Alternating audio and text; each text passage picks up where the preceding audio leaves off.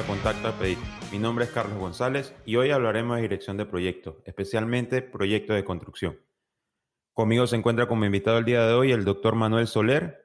El doctor Soler es el director de la maestría en Dirección Integrada de Proyectos de Construcción por la Universidad Politécnica de Madrid, profesor de la Escuela Técnica Superior de Arquitectura de Madrid, autor de distintos libros, tanto de arquitectura como gestión de proyectos, CEO de Gensar, compañía que gestiona proyectos en distintos países a nivel mundial. Es un placer y un honor para nosotros tenerlo como invitado el día de hoy. Buenas tardes, Carlos. Encantado también. Para mí es un honor. Profesor, eh, para hablar de dirección de proyectos, sería bueno comenzar por definir qué es un proyecto, qué se considera como un proyecto. Pues un proyecto, eh, hay muchas definiciones, pero podemos considerar que es un esfuerzo temporal para conseguir realizar algo, ¿no? En este caso, ¿qué puede ser? Pues puede ser un producto, puede ser eh, un edificio, puede ser una vacuna. De hecho, ahora que está, que es tan famoso el COVID, pues es un proyecto también. Llegar a un objetivo de tener esa vacuna con las pruebas necesarias para poder desarrollarlo, ¿no? Entonces, proyecto es todo que tiene un inicio y tiene un fin. ¿Y un proyecto cómo lo podríamos dividir? ¿Cuáles son las fases que constituyen un proyecto? Pues depende del, del tipo de proyecto, ¿no? En construcción hay cuatro fases claramente diferenciadas. Una que es mm, la, preliminar, lo que llamamos fase de viabilidad. La segunda es la fase donde yo defino y planifico todo lo que voy a organizar. La tercera fase es la de construcción, cuando construyo lo que he planificado. Y la cuarta es eh, cuando desactivo, lo termino. Pero hay en otros campos donde hay una fase intermedia entre la construcción y la mm, desactivación que se llama la fase de aplicación. Es decir, en, informática, eh, en, los laboratorios donde están, se desarrollan las determinadas vacunas, pues hay una fase de prueba donde se prueban, antes de lanzarlo al mercado, se prueban con una serie de, personas o con una serie de, de, proyectos, que es lo que se ha hecho, se puede luego implementar a gran escala, ¿no? Es un poco también lo que pasa en el sector del automóvil con el famoso prototipo, ¿no? Se hace un prototipo y luego cuando se analiza y se prueba físicamente ese prototipo a escala 1 a 1, pues se puede lanzar en serie. En construcción es básicamente eh, imposible. Puede pasar a lo mejor en, lo que llamamos la construcción prefabricada, pero tú no puedes hacer una prueba con un edificio 1 a 1 y luego decir no me vale y lo tiro, ¿no? Entonces ya eh, con un poquito más claro sobre el concepto de proyecto y lo que, lo que abarca esta definición, como bien usted la ha planteado, ¿qué es la dirección integrada de proyecto? Pues la, dirección integrada de proyecto es la gestión, organización, planificación y, como dice su propio nombre, la dirección de todos los mecanismos, metodologías y actividades para conseguir ese proceso que va desde el inicio hasta la terminación con una serie de objetivos. Entonces, la dirección integrada de proyecto integra todos esos conceptos y metodologías para conseguir el fin que es el desarrollo de esa actividad determinada. Y un director de proyectos, ¿cuáles serían las habilidades o conocimientos que debería tener para poder llevar un proyecto de manera exitosa y que entendemos un proyecto de manera exitosa cuando cumple los tres criterios básicos que es costo, tiempo y calidad, ¿no? Bueno, lo primero que tiene que tener es lógicamente unos conocimientos mm, teóricos, ¿no? Importantes.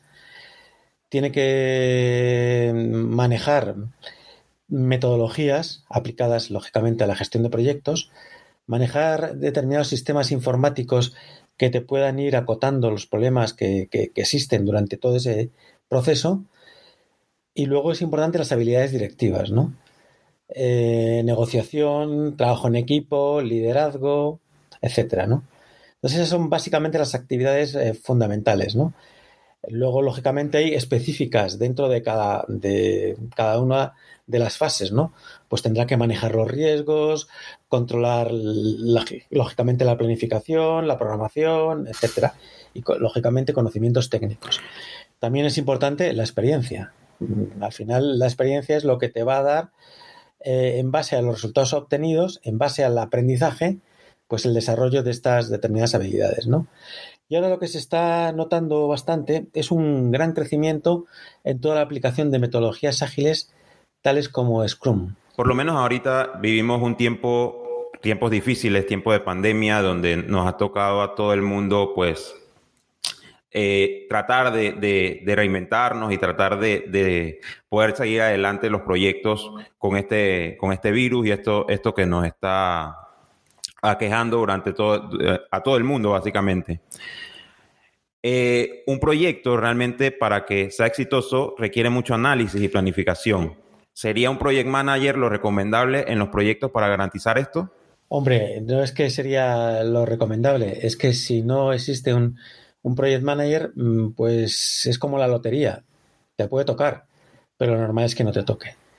O sea, es decir, al final necesitas un control, un gestor, un organizador que tenga esos conocimientos y los pueda aplicar para conseguir el éxito en los proyectos, ¿no? Y sobre todo en estas épocas de, pandemia, donde cada vez eh, es mm, más complicado esa organización, ¿no? Pues es fundamental la labor de un director de proyectos, de un project manager. La profesión de dirección de proyectos, si bien puede ser aplicada en distintas ramas de la, de, la, industria de la construcción, ya vemos eh, desde, la inmobiliaria, desde las inmobiliarias, pasándose por propiamente constructoras, hay project manager en estudios de diseño y demás. Es, son todas estas áreas, unas áreas de acción donde un project manager puede encontrar eh, un espacio para, profesionalizarse y trabajar. Eh, bien, dentro de la, de la profesión del, del, director de proyectos, del project manager, ¿no? Como bien has dicho, hay unos determinados campos, ¿no? Entonces, ¿qué ocurre?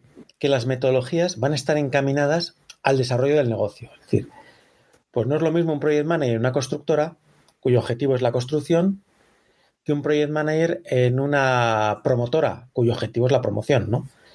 Pero lo que es fundamental es que los project managers hablan el mismo lenguaje y se van a entender mejor un project manager en una promotora en la propiedad con, un project manager en la constructora, con un project manager en una empresa de gestión de proyectos o con un project manager en una empresa de diseño.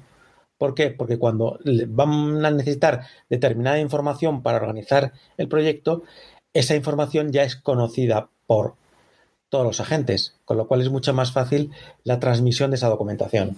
Entonces es, importante, eh, por lo menos, que las empresas que trabajan en la industria de la construcción consideren un profesional de este tipo dentro de sus dentro de sus espacios, dentro de sus ámbitos laborales, ¿no? Claro, nosotros, por ejemplo, lo que hemos notado en, nuestro ámbito profesional que trabajamos para entidades financieras es que aquellas entidades financieras que tienen dentro de su plantilla project managers son las primeras que están eh, de alguna manera eh, obligando, pidiendo más que obligando a la jefatura que contrate a project managers, porque es la, la única manera que tienen de poder controlar el proceso. A mí me parece, la verdad, que muy muy atinado esto y, y como director de proyectos, por lo menos más que nada en el ámbito de construcción, el poder tener un homólogo, con, ya sea en la parte de diseño o ya sea por la parte de la supervisión de un proyecto, ayuda mucho al, al construction manager, el que está en obra, a poder realmente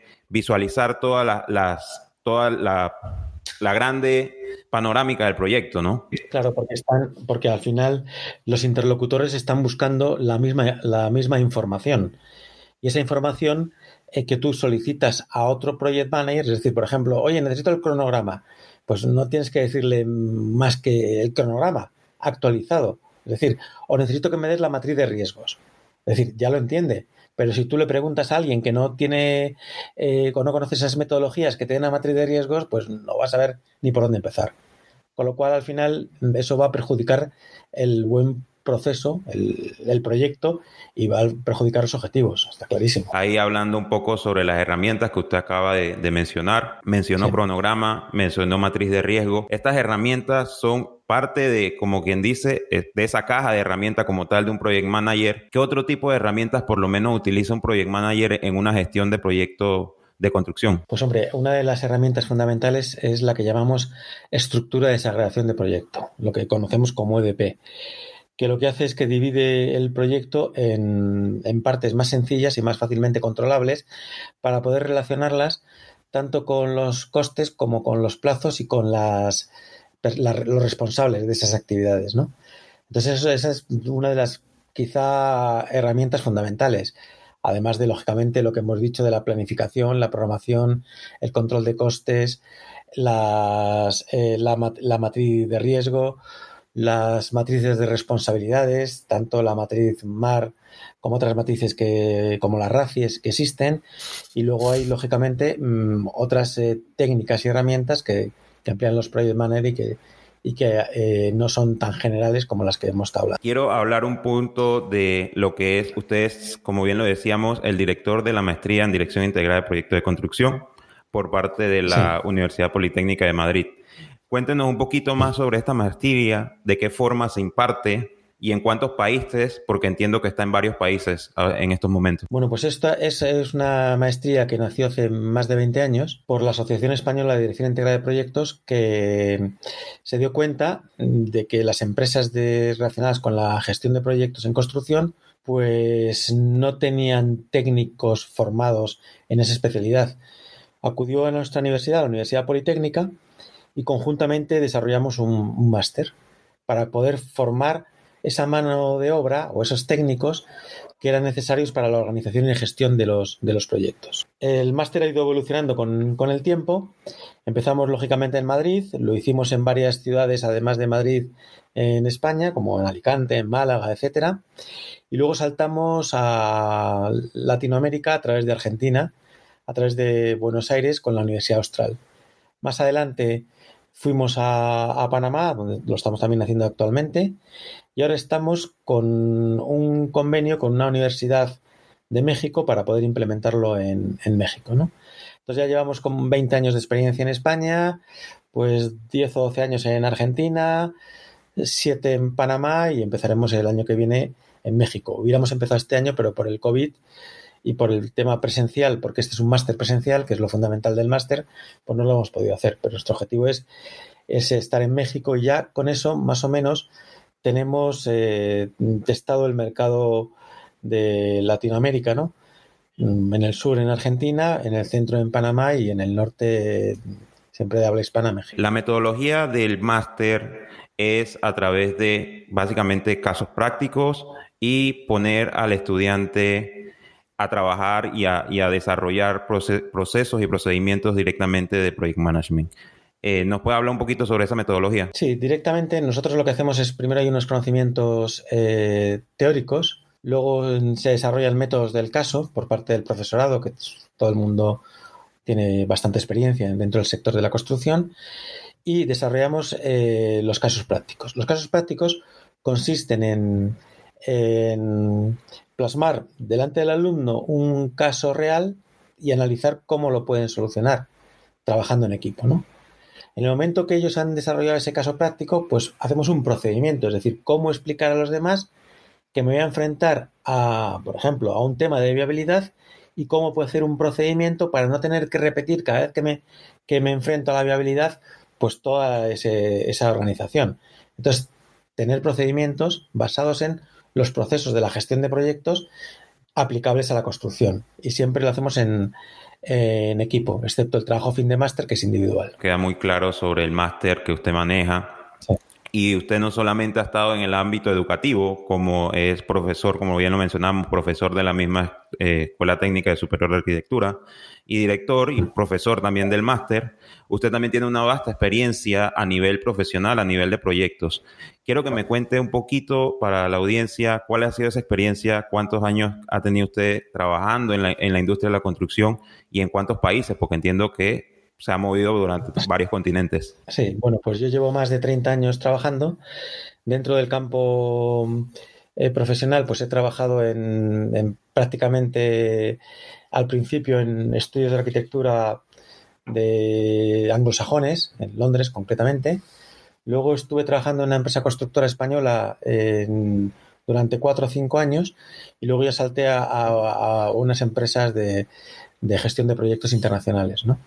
Eso me llevó a, trabajar en, pues en muchos, muchísimos sitios. Por ejemplo, en Egipto trabajé para esa empresa, una empresa inglesa eh, que tenía un contrato con Cemex. Hicimos todas las oficinas de Cemex, tanto en, El Cairo como en, en Asyut.